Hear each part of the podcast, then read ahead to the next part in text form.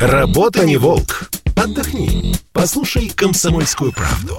Я слушаю радио КП. И тебе рекомендую. Техника и жизнь. На радио КП. Ведущий рубрики – основатель и главный редактор mobilreview.com и ведущий аналитик Mobile Research Group Эльдар Муртазин. Всем привет, с вами Эльдар Муртазин, и поговорим мы сегодня про то, как защитить свои данные. На сегодняшний день у нас огромное количество данных, которые мы собираем неважно где, на компьютере, на смартфоне, в каком-то другом устройстве. Эти данные зачастую для нас важны.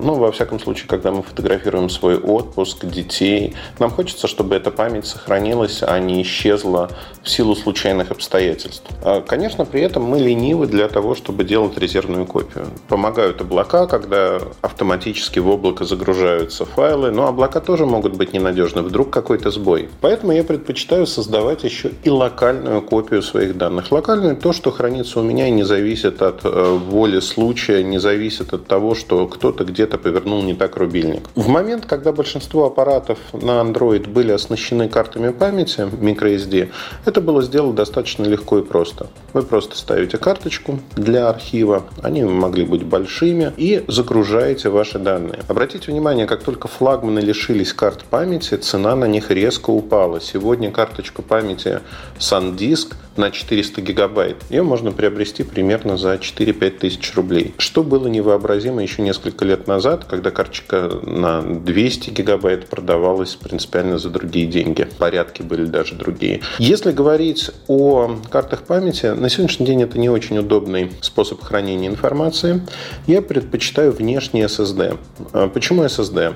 Потому что для не работы, а именно хранения информации, это идеальный носитель. Наработка на отказ у них очень большая, если не использовать SSD постоянно, а для создания архивов это, в общем-то, и не нужно. Второй момент, который меня очень радует, то, что с Android смартфонами прямо в комплекте, как правило, идет USB Type-C кабель, которым можно подключиться к смартфону.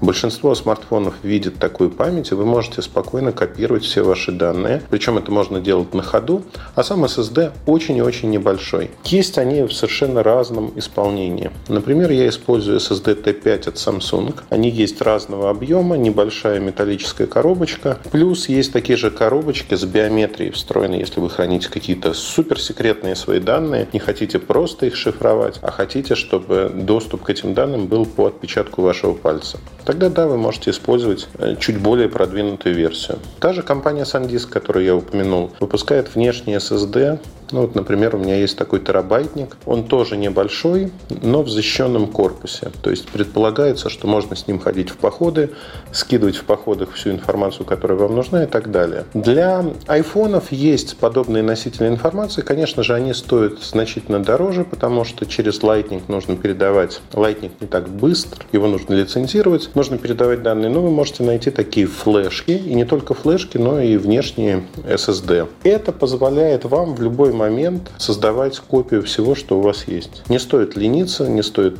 не делать этого, потому что у меня есть пример, когда все фотографии за 2009 год с мобильных устройств я в силу разных обстоятельств потерял. И если бы не архив, то я, конечно, бы лишился огромного куска жизни, который я не пересматриваю ежедневно, безусловно. Но периодически мне хочется посмотреть, как росли мои дети, что они делали в тот год. И сегодня у меня есть эта возможность. Если бы я не делал локальные архивы, этой возможности у меня бы просто не было. Поэтому мне кажется, что каждый человек должен задумываться о том, чтобы свою информацию сохранять, не пускать это дело на самотек. И здесь, в общем-то, нет ничего сложного. Главное выбрать правильный объем памяти. В общем-то, он легко рассчитывается. Если память в вашем аппарате 128 гигабайт, например, то возьмите терабайт. Его хватит на несколько лет. Если у вас 512 гигабайт, у вас какой-то флагман, то возьмите 2 терабайта или 4 терабайта, несмотря на то, что это достаточно дорого. То есть соизмеряйте так, что в 3-4 раза больше объем памяти SSD, на который вы будете создавать ваши архивы. И, конечно же, не теряйте ваши данные. Больше информации вы можете найти в моем телеграм-канале mobilereview.com. До встречи! Техника и жизнь. На радио КП. Ведущий рубрики – основатель и главный редактор mobilreview.com и ведущий аналитик Mobile Research Group Эльдар Муртазин. Это спорт неприкрытый и не скучный. Спорт, в котором есть жизнь. Спорт, который говорит с тобой как друг. Разный, всесторонний, всеобъемлющий. Новый портал о спорте – sportkp.ru О спорте, как о жизни –